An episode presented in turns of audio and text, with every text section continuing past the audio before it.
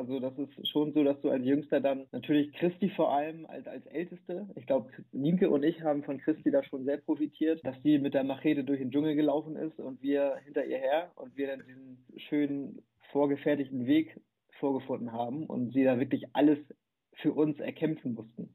Und Nienke musste auch noch ein bisschen was erkämpfen und für mich war es dann schon am Ende so, ja komm, mach.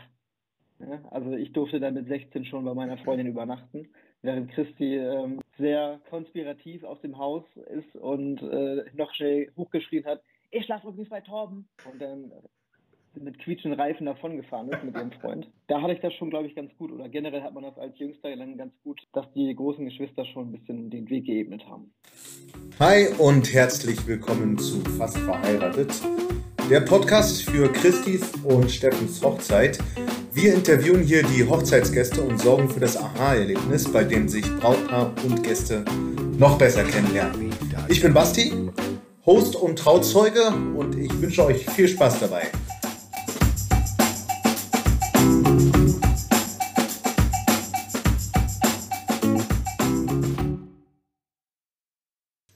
Die heutige Folge nehmen wir zusammen mit Finn auf.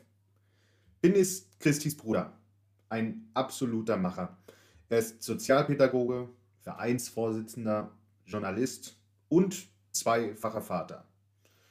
Und nach dem Motto, wer rastet, der rostet, hat er auch vielversprechende Zukunftspläne, der uns nicht vorenthält. Ein wirklich, wirklich interessantes Gespräch mit einem Hochzeitsgast, der aufzeigt, wie man mit Ehrgeiz und genug Leidenschaft immer wieder in das Marathon zurückgeworfen wird. Viel Spaß dabei.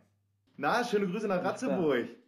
Ja, danke. Schöne Grüße nach Leipzig. Ich habe gerade mal so ein bisschen das Revue passieren lassen. Ich glaube, wir haben jetzt schon die fünfte oder sechste Folge aufgenommen. Ich habe noch nicht einen einzigen Gesprächspartner aus Lübeck gehabt. Alle weit verbreitet. Okay. Ja, ja. Alle aus dem Osten da, oder wie? Nee, Braunschweig war dabei, Leipzig logischerweise, war mein Bruder schon dabei, jetzt du aus Ratzeburg, Son und Laura aus Hamburg. Na gut, mal gucken, wer da noch aus Lübeck kommt. Wie ist die Quali mit den AirPods? Ja, also ich kann dich sehr gut hören. Ist ab und zu ein bisschen abgehackt. Vielleicht liegt es aber eher am Internet als an den Kopfhörern. Das passt. Wie sieht es bei dir aus? Bist du auch schon im Homeschooling? Also du hast ja auch Schul Schulalter Kinder, ne?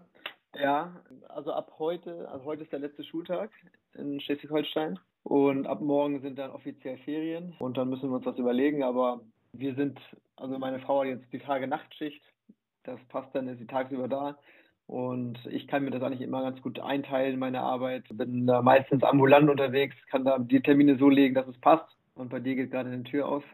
Achso, ja. Mein... ja, ist mein, ist mein Sohn Mats. Der ist, äh, der ist nämlich auch gerade im Homeschooling. Und der, äh, ja, ich habe dem, hab dem erzählt, dass du FIFA zockst und deswegen ist der mega neugierig und wollte auf jeden Fall mal gucken, wie du aussiehst. Ah ja. Ja, ich habe gestern wieder, gestern Abend wieder FIFA gespielt, aber. Ach, und ja. deine Frau ist im Nachtdienst. Was macht die? Arbeitet die auch im Krankenhaus oder was?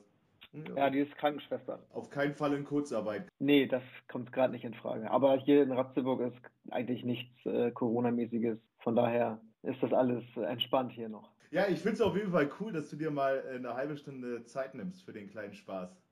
Ja, gerne. Ich wollte eh immer schon mal einen Podcast aufnehmen. Also du, für mich, du dir ganz, ganz gelegen. Ja, für mich auch das erste Mal. Also glaub nicht, dass ich da jetzt irgendwie professionell bin oder sowas, aber ich dachte mir eigentlich eine ganz coole Idee, so während Corona mal im Vorfeld einfach mal ein bisschen quatschen, weil man ja, ja. auf der Hochzeit da nicht so viel Zeit dazu hat wahrscheinlich. Wie gesagt, ich finde es cool, dass du auch mitmachst, weil heute kriegen wir ja Infos über Christi aus der allerersten Hand, ne?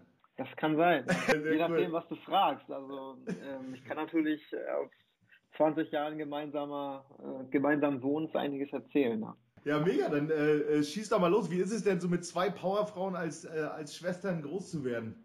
Schwierig.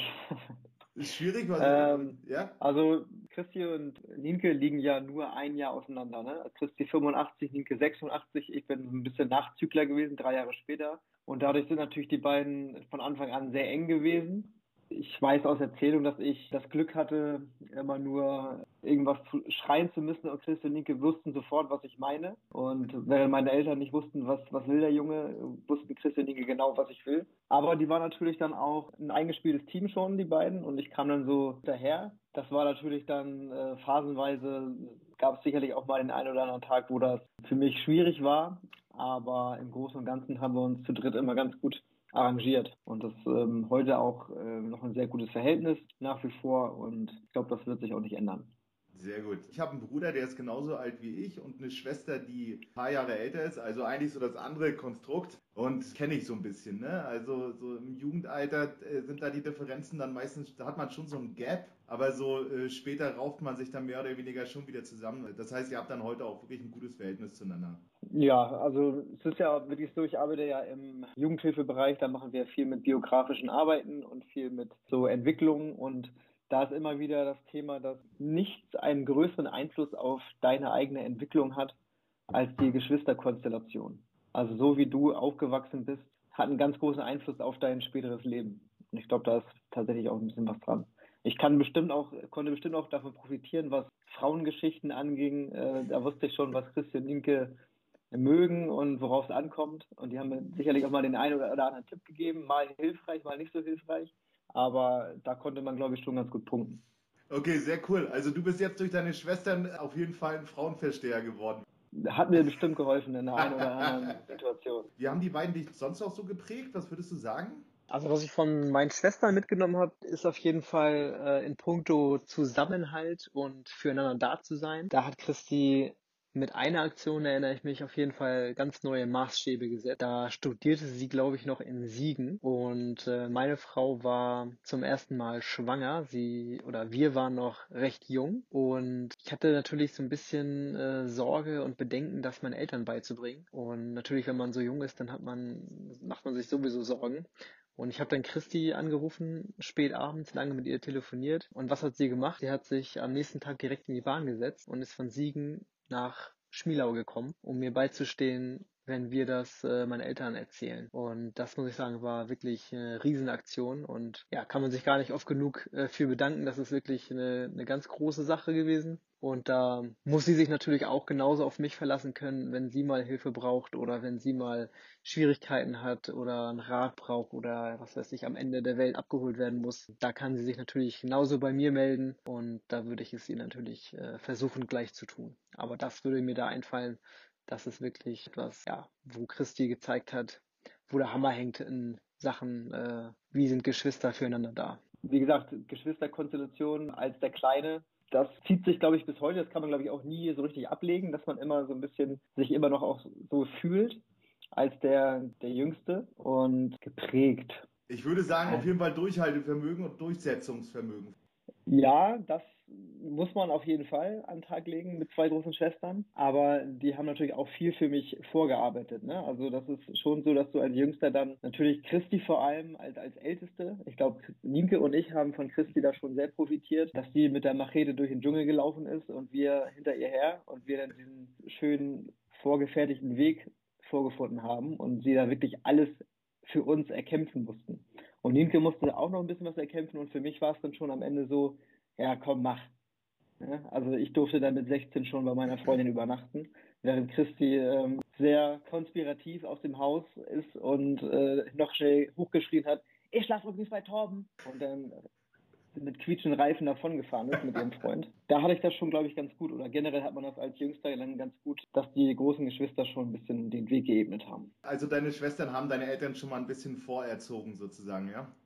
Ja, genau. Das kann man sehr gut sagen. Ich glaube, die Jungs haben generell immer ein bisschen, oder da machen sich die Eltern weniger Sorgen als bei Mädchen. Gerade wenn es so darum geht, woanders zu übernachten oder beim Freund zu übernachten, glaube ich, da sind die Eltern dann bei Jungs ein bisschen entspannter.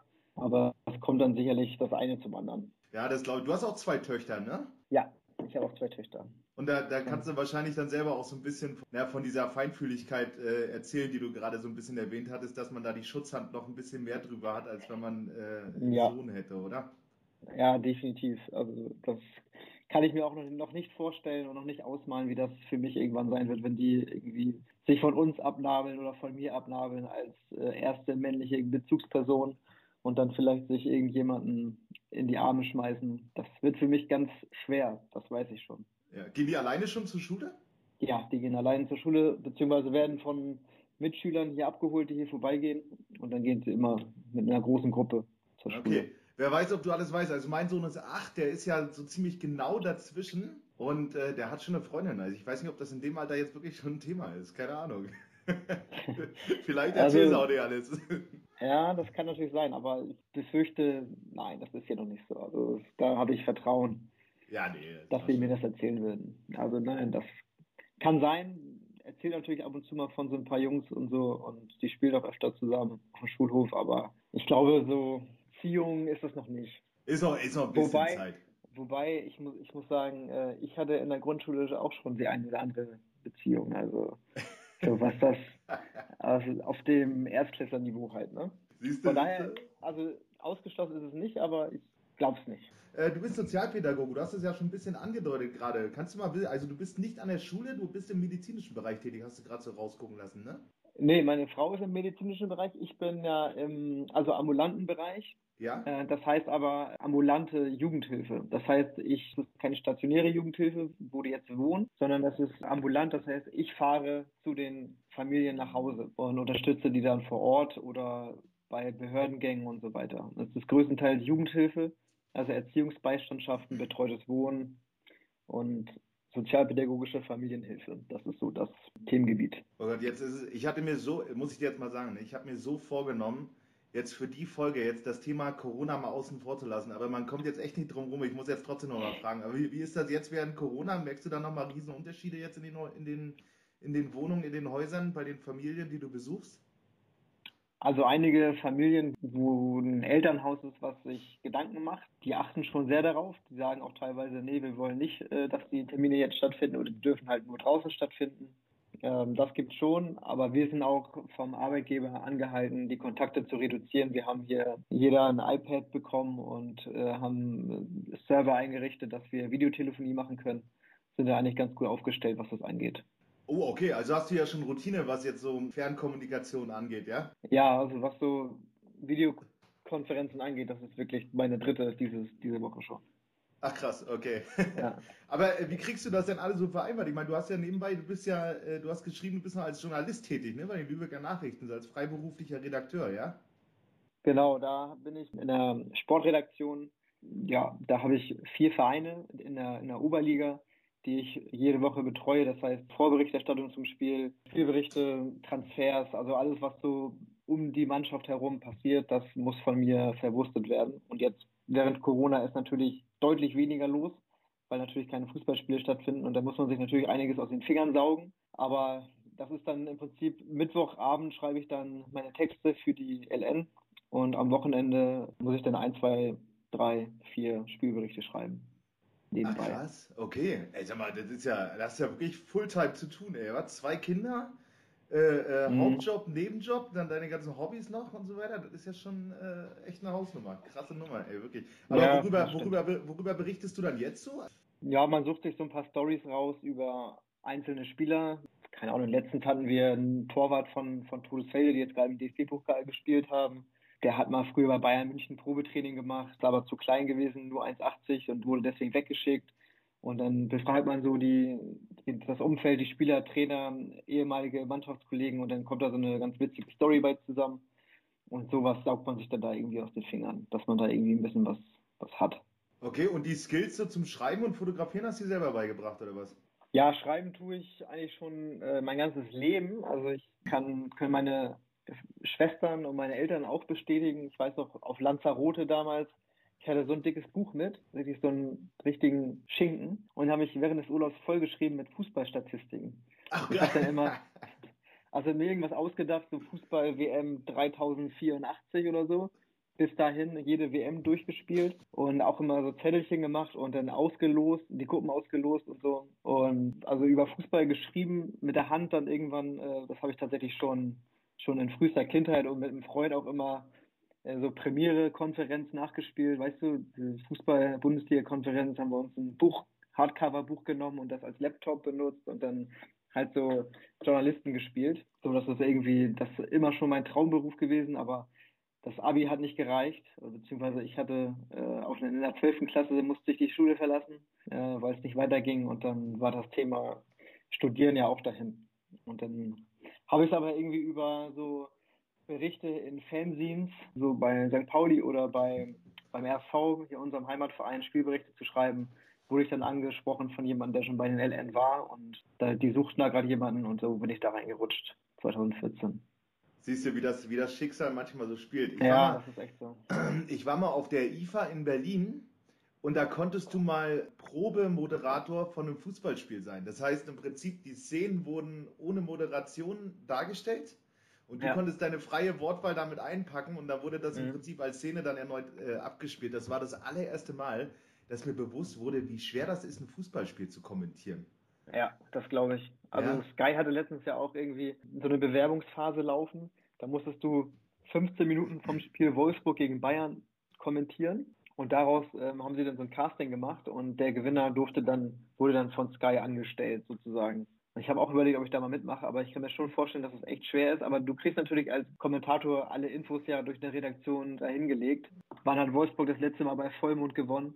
Das können ja alles aus dem FF erzählen. Ne? Also das, da wirst du, glaube ich, schon ganz gut vorbereitet dann. Ja, krass. Aber es ist auf jeden Fall mega, mega anspruchsvoll. Aber ich finde es äh, sowieso total konsequent, wie du dein Leben so dem Fußball offensichtlich widmest. Ne? Also Hobby und jobtechnisch dann so in diese Richtung zu gehen, also zumindest nebenjobtechnisch. Aber äh, ja. Du hast ja auch mega, also auch privat, ne? Du widmest dich voll dem Fußball. Äh, vom, vom, du bist so im Sportvorstand, bist du auch, hast du gesagt?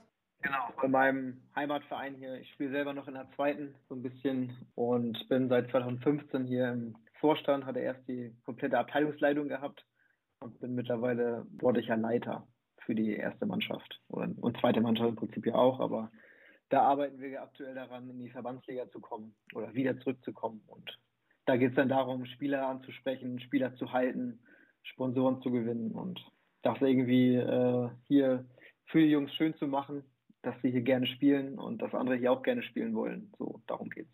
Na, da bist du ja psychologisch ganz gut vorgebildet mit deinem Job eigentlich. Ne? Da kannst du ja gut auf die Leute dann eingehen. Ich kenne das von meinem, von meinem Sohn, der ist, äh, spielt auch Fußball Mhm. Und äh, habe hin und wieder mal mit dem Sportvorstand da ein paar Gespräche, einfach so Smalltalk gehabt. Ist, ist das bei dir auch so? Der widmet seinen kompletten Alltag diesem Verein. Also ich denke mir dann immer, wie kann man so viel Zeit dann noch in irgendwas, also wie viel Passion muss man dann haben, dann neben dem Job und Familie und so weiter, dann so viel Energie dann noch in so einen Verein reinzustecken? Wo, woher kommt das? Was treibt denn da an?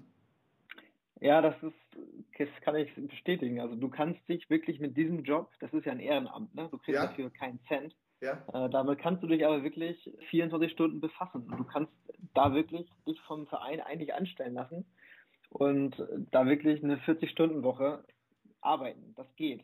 Also es gibt so viel zu tun und dir fällt auch immer was ein. Es gibt ja auch so viele Bereiche aus Social Media und so weiter und Berichte schreiben und die ganze Öffentlichkeitsarbeit du könntest da eigentlich total viel machen. Das Problem ist natürlich, es gibt zu wenig Verrückte, die sowas machen. Ne? Das heißt, es bleibt dann, das, äh, vieles bleibt dann an einzelnen Personen hängen und dann deswegen baut sich da auch relativ viel an Arbeit auf. Aber es ist so, ja, du weißt, ich habe ja früher, ähm, war ich viel mit St. Pauli unterwegs. Da geht ja auch viel Zeit drauf, wenn du da jetzt in, im Omnibus, der 100 km/h fährt, bis nach München runterfährst oder Ingolstadt oder Fürth oder Offenburg da in, im Breisgau dann äh, bist du da ja auch zwei Tage unterwegs. Und die meiste Zeit sitzt du zwar nur im Bus, aber dafür musst du ja auch irgendwie eine Leidenschaft haben, ne? um das auszuhalten. Das, ja, und das, da, ja. seit ich das nicht mehr mache, ähm, aufgrund von Familie und Zeit, ja, habe ich dann hier mein, mein, meine Leidenschaft hier im Fußball weiterhin reingesteckt. Das war dann hier vor Ort, ist kein Kilometer von uns entfernt und ja, passt dann ganz gut. Und ich hoffe, ihr habt eine Frauenmannschaft, wo du deine Mädels dann auch hinschicken kannst. Wir haben eine Frauenmannschaft, aber das Fußballinteresse von den Mädels ist gleich null. Na gut. Die okay. meckern schon, wenn, wenn selbst bei Logo, bei Kika mal irgendwas über Fußball kommt, dann, dann drehen die schon ab. Schade. Und Papa ist enttäuscht. Total, ja. naja. Vielleicht aber ich war, ich ja? war letztens, äh, waren wir zum ersten Mal am Millantor äh, St. Pauli gegen Dynamo Dresden und das ist natürlich dann gewisses, hat einen gewissen Kitzel das Spiel. Wir waren aber im Familienblock, also alles gut. Aber nach dem Spiel ging es natürlich trotzdem auf den Tribünen ein bisschen heiß her mit den, mit den Dresdnern. Und also meine älteste Tochter, die war sehr begeistert davon. Die fand das sehr spannend, was die Jungs da auf den Tribünen machen. Und die will auf jeden Fall wieder hin. Das Spiel war nicht so, nicht so interessant, aber ähm, das auf der Tribüne war, war spannend. Aber und spannend ist auch, wie hast du das dann kommentiert, als deine Tochter so begeistert war? Ich habe mich gefreut, endlich mal ein bisschen Interesse an, an Fußball. Ich habe gesagt, wir können auf jeden Fall gerne jederzeit wieder hingehen und auch gerne mal irgendwo anders. Muss ja nicht kein Heimspiel sein, wir können ja auch irgendwo nach Hannover fahren oder so. Aber ich habe mich gefreut, dass sie sich nicht total gelangweilt hat, so wie meine kleinere Tochter. Ich finde es aber eh cool, dass man jetzt einen gut gelaunten St. Pauli-Fan in diesen Tagen noch erwischt, weil das äh, sieht da eh ziemlich scheiße aus gerade, ne? Ja, das stimmt. Da darf man äh, nicht drüber nachdenken. Aber Ultraszene, ich meine, das vermisst man doch dann bestimmt schon, ne? weil du vorhin gesagt hattest, du schreibst gerne. Ich glaube, allein da über diese Jahre kann man wahrscheinlich ein paar Bücher schreiben, oder? Ja, das kann man äh, definitiv. Äh, da sind einige Geschichten passiert, über die man locker ein Buch schreiben könnte, das stimmt. Was war so eure, eure größte Support-Aktion? Also eigentlich versucht man natürlich jeden Spieltag zur größten Support-Aktion zu machen. Es gibt immer natürlich besondere Highlights, wenn du jetzt nach, nach Rostock fährst oder so. Ähm, das sind natürlich so Dinge, oder wenn du Mottofahrten machst irgendwie oder Hallenturnier, Mottofahrt nach Köln erinnere ich mich, war mega geil. Äh, so Sonderzugtouren. Ähm, das sind so die, die Highlights, die ich da mal aufzählen würde, ja. Wenn ich so an Ultras denke, dann rutscht man ja schnell immer in so ein Klischee mehr mit rein. Wie ist das bei dir? Bist du da bist schon mal verhaftet worden oder ein paar äh, äh Konfliktsituationen mit reingeraten? Konflikte lassen sich beim Fußball selten vermeiden, wenn du in einer großen Gruppe unterwegs bist. Das passiert immer ganz schnell. Also ich war einmal nach dem, es gibt ja eine Fanfreundschaft mit Bayern München, äh, mit deren Ultras und da waren wir beim HSV und sind dann danach nach St. Pauli gefahren mit den Bayern und wollten dann da noch ein bisschen feiern. Und die HSVer waren natürlich auch unterwegs, weil die ja vorher gegen Bayern gespielt haben. Und da gab es dann ein bisschen Rennerei. Und äh, die Polizei hat dann uns alle in, ähm, ja, in eine Zelle gesteckt zur Gefahrenabwehr, hieß es damals. Sie hatten nichts gemacht, aber es war halt in den Straßen rund um die Reeperbahn sehr unübersichtlich. Und da wurden wir dann, da musste ich dann mal ein paar Stündchen da verweilen.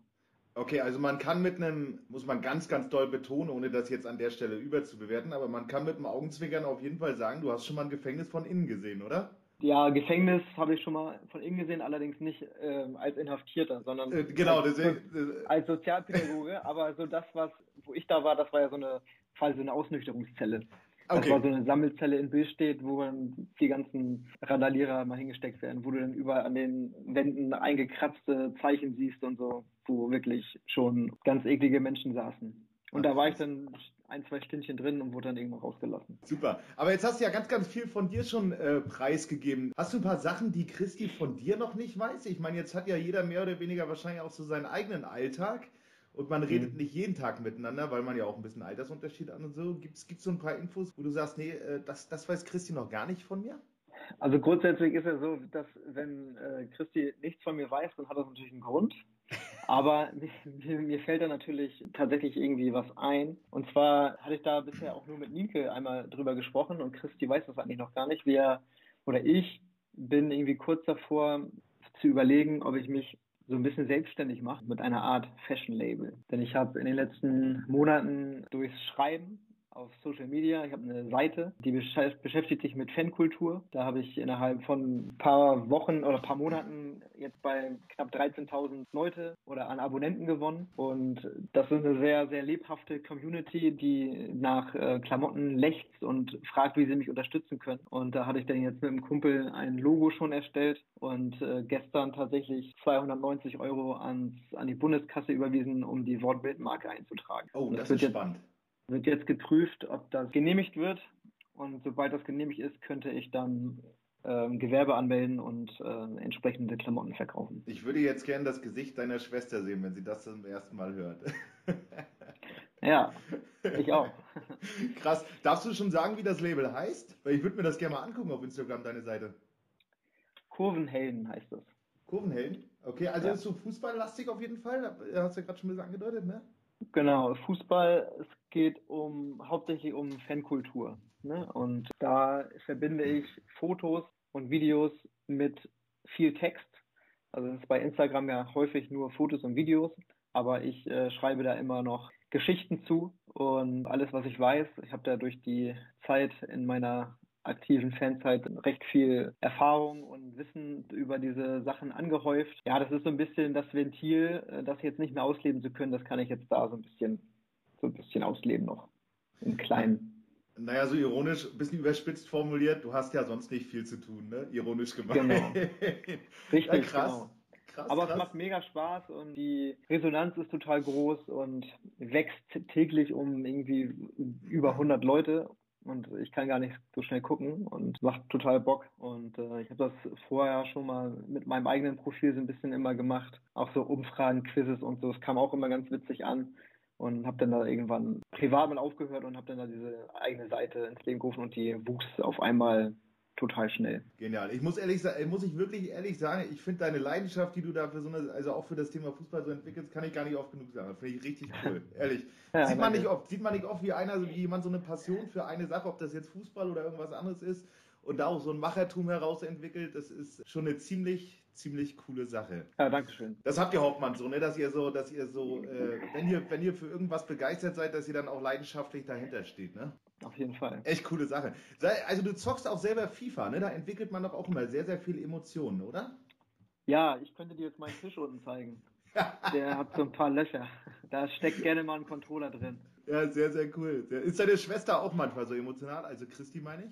Nein, ich glaube nicht. Christi ist immer sehr, sehr cool. Also ich wüsste jetzt, müsste ich jetzt länger nachdenken, wo ich mal, ähm, wo wir noch zusammen gewohnt haben, wo Christi mal so richtig ausgetickt ist. Da ist Nienke dann eher so die Kandidatin. Mit Nienke hatte ich mich öfter mal in den Haaren, fast täglich. Das war schon fast so ein, so ein Sport.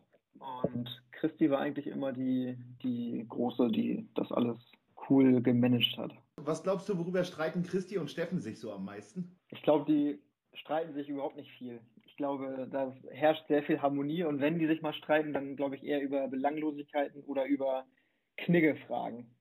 Weil wir kommen ja aus einem Haushalt, wo sehr viel Wert auf gewisse Verhaltensweisen gelegt wird. Wo liegt jetzt das Messer, auf welcher Seite, wo liegt die Gabel, wo liegt der Löffel und so. Und ich glaube, Steffen nimmt das nicht so eng und Christi hat das aber sehr mitbekommen und äh, ich glaube, wenn es knallt, dann knallt es mal da äh, in Bezug auf, wo liegt jetzt der Löffel. Ich glaube, wenn man so eine, wenn man so eine Streitthemen hat, dann führt man doch ein ganz gutes Leben miteinander, oder? Ja, das denke ich auch, wenn es nur darum geht. Klasse, du Finn, wir haben am äh, Ende jeder Folge haben wir immer noch so eine kleine Kategorie, die heißt, wie gut kennst du? Und das liegt ja bei dir jetzt auf jeden Fall nahe, dass wir äh, Christi dafür nehmen. Da werden immer drei fiktive Fragen gestellt. Und mhm. du kannst dir mal ein paar Antworten überlegen, was da bei Christi zutreffen würde. Bist du bereit? Ja. Okay, super. Alles klar. Also, was glaubst du, wenn deine Schwester nicht Lehrerin wäre? Welchen Job würde sie heute eigentlich machen? Ich glaube, Christi hat mit ihrem Lehrerjob den perfekten für sie gefunden. Unser Vater ist ja auch Lehrer. Ich glaube, es passt eigentlich nichts besser zu ihr als das. Ich kann mir Christi auch in keinem anderen Job so richtig vorstellen. Ich habe da auch schon länger drüber nachgedacht. Und äh, ich glaube, wenn sie heute kein Lehrer wäre, dann würde sie heute immer noch Kellnern bei im Café in Kleinzecher, wo sie früher als 18-Jährige immer gekellnert hat weil das mit der Freundlichkeit, glaube ich, das, das liegt ihr ganz gut und ich glaube, das wird sie heute noch machen. Wir müssten natürlich jetzt Christi eigentlich selber fragen, aber ich glaube auch, dass sie da im, in der Lehrerschaft ganz gut aufgehoben ist, einfach auch zum, vom sozialen Faktor her. Ja, definitiv. Das, also ich glaube, das ist wirklich der, der Beruf, der wie die Faust auf, aufs Auge bei ihr passt. Zweite Frage, was, was hat Christi noch auf ihrer Bucketlist äh, so To-Do-mäßig für ihr restliches Leben, was sie unbedingt noch machen will, äh, ganz oben auf Platz 1 stehen? Ja, ich glaube, das ist das, was jetzt gerade ansteht. Ganz kurz davor ist das, der Hauskauf, das Eigenheim äh, schick zu machen, einzurichten, vielleicht am Ende noch einen kleinen Baum pflanzen in der, im, im Garten. Ich glaube, das, das ist so, da haben sie sich jetzt schon seit ein paar Monaten mit auseinandergesetzt, ob sie ein Haus kaufen sind schon lange am Gucken und haben jetzt das gefunden, was ihnen gut passt. Und ich glaube, das ist jetzt etwas, was sie von ihrer Bucketlist abstreichen kann. Und dann kann sie sich um weniger wichtigere Dinge kümmern. Bist du schon gut mit eingebunden im Hausbau? Ja, ich bin auf jeden Fall in der in dieser Gruppe, in, diesem, in dieser A-Team-Gruppe, wie Steffen gesagt hat. Das, da bin ich gut informiert, wie es vorangeht, ja. Okay, also früher oder später wird deine Manpower auf jeden Fall noch gefragt sein. Ja, ich habe schon gesagt, zum Anpacken bin ich dabei, aber wenn es darum geht, Sachen aufzubauen, dann lieber jemand anderen fragen. Okay, äh, was, was würde Christi machen, wenn sie eine Million Euro im Lotto gewinnt? Ich glaube, sie würde sie Steffen spenden und Steffen würde damit zu in die Zentrale von eBay Kleinanzeigen fahren und ein Vorkaufsrecht auf den deutschen Markt, was äh, Vintage-Möbel angeht, zurecht dealen und sich dann ganz viel mit schwedischen Möbeln eindecken und für 30 Euro kaufen, für 40 wieder verkaufen. Du kennst ja die anderen Folgen noch nicht, aber es ist so geil, wie er mit seinen Ebay-Geschäften polarisiert. Das ist absoluter Hammer. Aber es ist eine schöne Antwort auf jeden Fall. Super, Finn. Also wir haben ja jetzt schon, oh krass, Zeit vergeht echt schnell. Wir haben jetzt schon eine halbe Stunde miteinander gequatscht. Vielleicht, wenn du, wenn du Lust hast, kannst du jetzt gerne noch ein paar äh, abschli abschließende Worte für die zwei noch loswerden äh, und einfach mal Grüße an deine Schwester und deinen Schwager noch mit raushauen. Ja, gerne. Also ich wünsche euch für eure Ehe, mir wurde auch, ich wurde auch gefragt, äh, wie wohl eure ersten fünf Ehejahre aussehen. Aus eigener Erfahrung, ich bin ja jetzt schon sieben Jahre verheiratet, äh, kann ich sagen, da wird sich erstmal nicht viel ändern. Das wird erstmal genauso weiterlaufen äh, wie jetzt auch. Da müsst ihr euch also keine Sorgen machen. Sobald die Unterschrift steht, wird sich nichts verändern. Ich wünsche euch auf jeden Fall, dass ihr weiterhin eure Privatsphäre respektiert und vor allem äh, den anderen auf Freiheiten lasst. Das ist ganz, ganz wichtig. Nicht, dass man sich gegenseitig einengt und dass ihr immer in Erziehungsfragen höchstmögliche Einigkeit habt, damit ihr damit die Kinder immer wissen, woran sie sind. Das ist, glaube ich, das Wichtigste. Und wenn das alles klappt, ist alles andere weniger wichtig. Schön. Also du hast zweifelsohne aus dem eigenen Erfahrungsschatz ausgeschöpft gerade jetzt, ja? ja, genau. Konnte ich Christi endlich auch mal was mitgeben. Du Finn, vielen, vielen Dank für deine Zeit, die du dir genommen hast. Klasse. Ich muss ehrlich nochmal sagen, ich finde es echt cool, was du, für eine, was du für eine Leidenschaft für dein, für dein Hobby entwickelst, muss ich sagen. Das ist echt rausgestochen gerade. Mega cool. Ja. Und, und ja, und dann würde ich sagen, Dankeschön, dann sehen wir uns aller, aller, aller spätestens sehen wir uns dann auf der Hochzeit, oder? Das machen wir. Dann trinken wir ein schönes Bierchen. Da freue ich mich drauf. Vielen Dank für deine Zeit. Vor allem bleib schön gesund und schönen Gruß an deine Familie unbekannterweise. Alles klar. Bis dann, ja, dann ne? Du auch. Viel Erfolg noch. Alles klar, mach's gut. Bis dann. Bis dann. Tschüss. Ciao.